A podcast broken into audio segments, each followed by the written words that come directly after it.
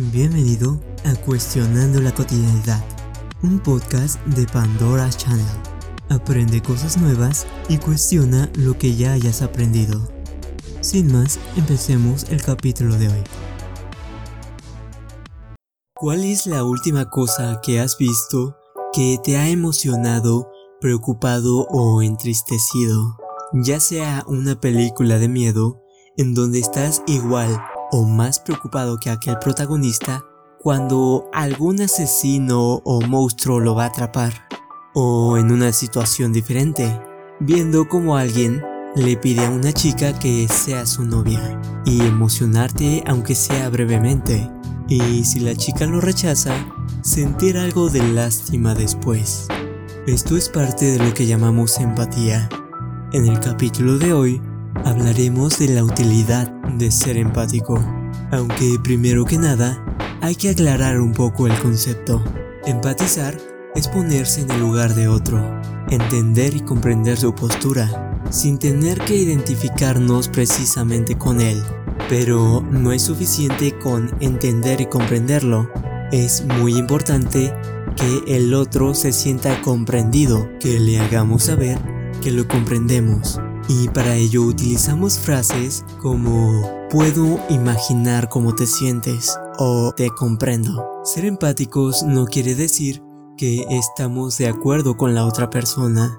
No es un sinónimo de aceptación y no tiene nada que ver con la simpatía. Podemos utilizar la empatía como una herramienta de comunicación con una persona con la que no estés de acuerdo o incluso que te caiga mal. También se suele confundir a la empatía con sobreempatía. Empatizar consiste en comprender al otro, no en sentir lo que la otra persona siente y sufrir con ella.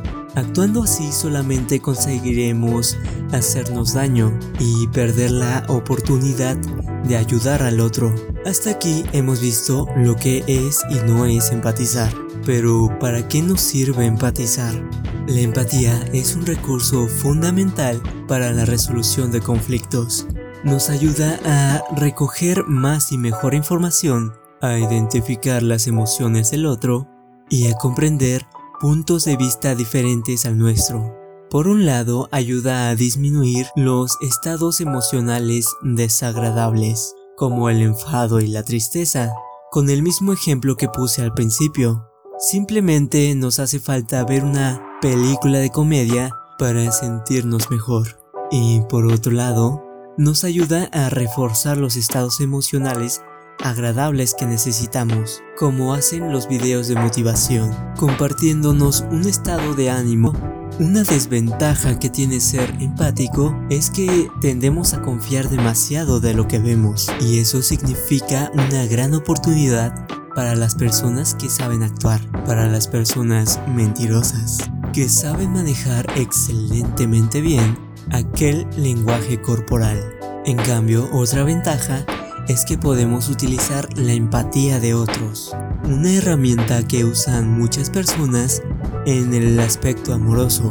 Con la simple historia o tragedia de su última decepción amorosa, normalmente suelen contar aspectos que les hagan ver como una buena persona. Oh, pobre de mí, yo le dedicaba toda mi persona a aquel tipo, yo confiaba en él, le dedicaba mucho tiempo, le hacía detalles. Cualquier cosa que quieran agregar. Si esto es relatado de una manera nos hará sentir cierta lástima por esa persona, aunque evidentemente ella o él no sean la pareja perfecta, no nos detenemos a pensar en esos detalles, al menos no durante ese periodo de tiempo, o para compartir algún hobby. Por ejemplo, si tenemos alguna afición por una serie, podemos relatar cómo nos sentimos al ver el primer capítulo, cómo nos enganchó de repente y cómo nos hizo ver un capítulo tras otro, pues finalmente tenemos más habilidad en relatar nuestras propias emociones a describir las emociones de los demás. Entre más empáticos seamos, podremos escuchar mejor, en el sentido de ponerles más atención e interpretar cómo se sienten.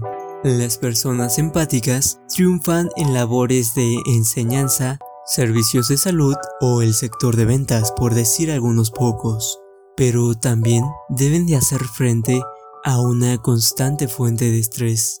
Así que tú decides qué tan empático te gustaría ser, qué tanto te interesa conectar con las demás personas. Esto fue todo en el capítulo de hoy. Te recuerdo que puedes suscribirte gratuitamente, donde encontrarás nuevo contenido cada dos días. O si lo prefieres, entra a nuestra página web www.pandoraschannel.top con nuevos artículos diarios. Espero que estés teniendo un excelente día y si no, que estés haciendo algo para mejorarlo. Sin nada más que agregar, hasta luego.